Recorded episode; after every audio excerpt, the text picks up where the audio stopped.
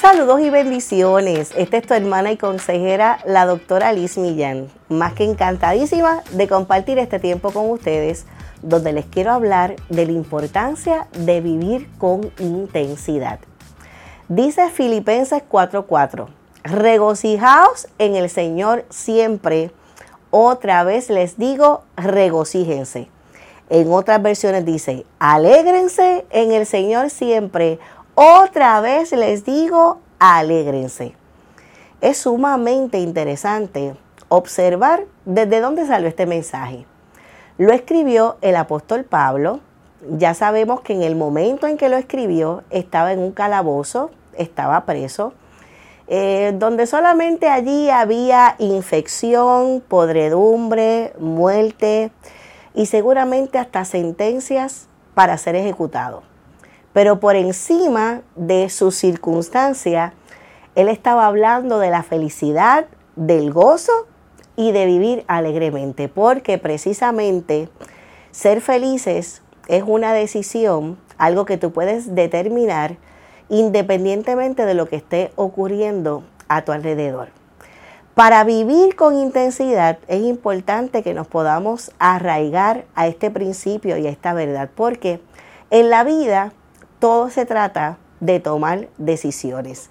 Y una de las decisiones más importantes a nivel emocional que podemos tomar es cómo es que vamos a interpretar las diferentes experiencias que nos toca vivir en este transitar llamado vida terrenal.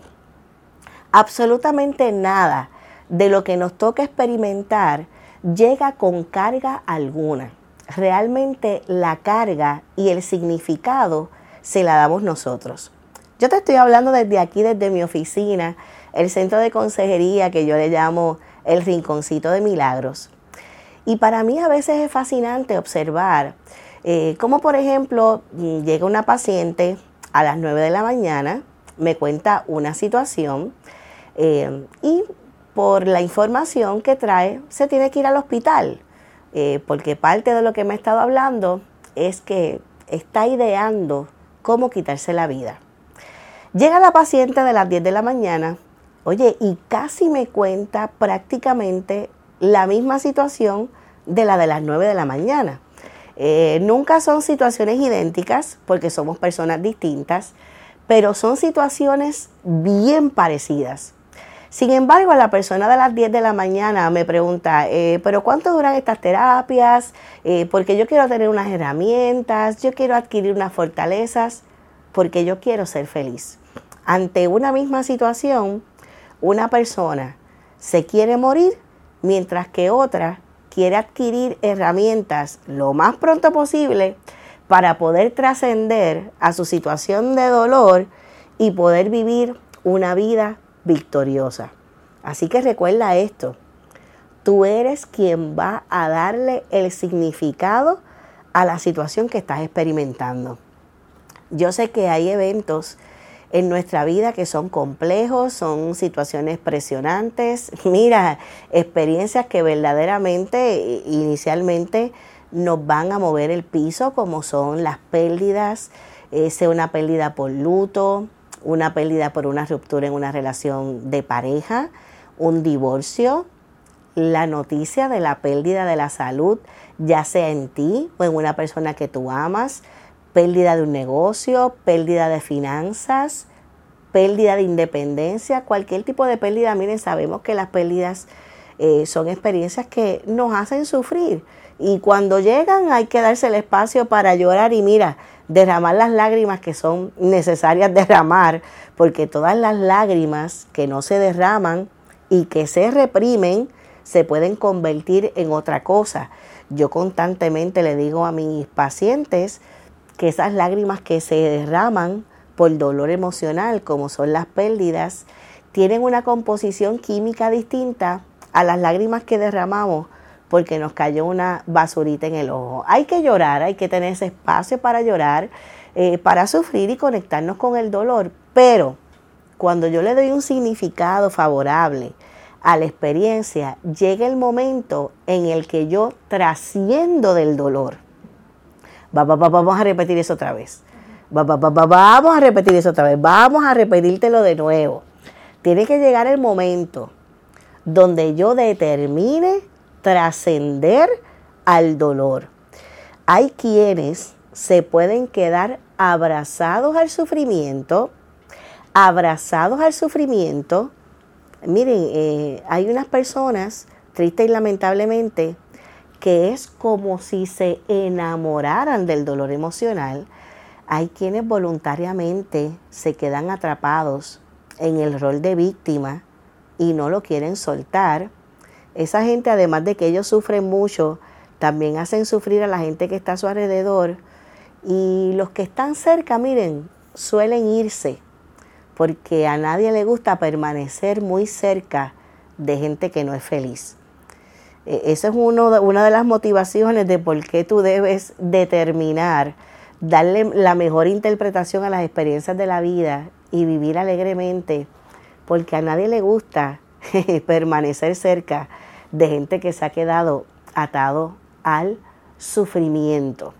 Así que yo te invito hoy que ante esa situación que te ha mantenido en ansiedad, te tiene en inseguridad, en frustración, posiblemente hasta generándote alguna crisis de fe, que tú evalúes. ¿Cuáles son los mejores lentes? ¿Cuáles son los mejores espejuelos que yo puedo ponerme para el significado sobre esta situación? Hablando de las pérdidas, por ejemplo, en toda pérdida hay ganancia. Una de las ganancias más importantes de las pérdidas que atravesamos son los aprendizajes. Eh, cuando en terapia yo le hago a, los pacientes esta pregunta, ¿cuál es la ganancia de tu pérdida? Y a algunos se les hace difícil contestar de entrada, ¿verdad? Darme una respuesta automática a una pregunta como esa. Yo reformulo la pregunta, ¿qué es lo que tú has aprendido? Porque en toda vivencia hay aprendizajes.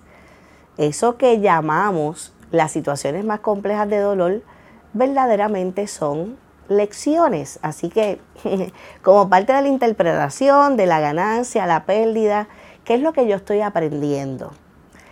¿Qué es lo que yo puedo hacer diferente? ¿Cuál es el trabajo que yo puedo hacer conmigo mismo? Mira, eso nos hace vivir intensamente esos, esos descubrimientos. Y, y a través de estas experiencias complejas de la vida es donde se moldea nuestro carácter. Yo estoy segura de que tú no eres la misma persona después de haber vivido esa situación, ¿sí? Esa situación que te hizo sufrir más, la que te hizo nadar entre lágrimas, la que hizo que te sintieras dentro de un laberinto donde no podías ver la salida o que estabas como dentro de un túnel donde no podías ver la luz. Yo estoy segura de que tú no eres la misma persona. Que te convertiste en alguien diferente por todo lo que aprendiste. Mm, y una de las cosas que nos hacen diferentes estas experiencias complejas de la vida es precisamente que crecemos espiritualmente. Hay unas áreas del carácter de Dios que no descubrimos tan bien como cuando pasamos por el quebrantamiento.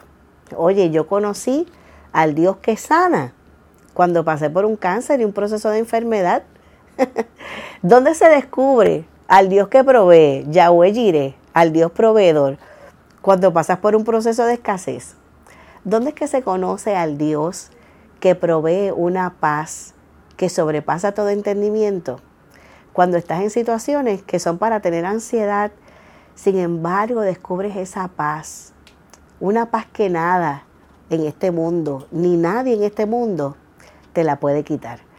Así que vamos a exponernos al crecimiento, a la trascendencia, a esas situaciones complejas que nos toca vivir, porque como el mismo Jesús dijo, que mientras transitemos por aquí, vamos a tener aflicciones. En el mundo tendrán aflicción, pero a eso no le puso un punto final. Dijo, más confíen porque yo he vencido al mundo. También dijo, bienaventurados los que lloran. Eso parece una contradicción porque bienaventurado quiere decir triplemente feliz, triplemente dichoso. Pero es por lo que viene después. Son triplemente felices los que están llorando porque habrán de conocer la consolación de Dios.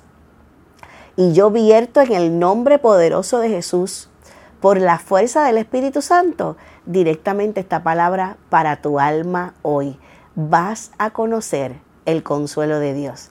Así que valora tu vida, abrázate a lo mejor, dale las interpretaciones que te conduzcan a vivir una vida a plenitud independientemente de cuáles sean las circunstancias.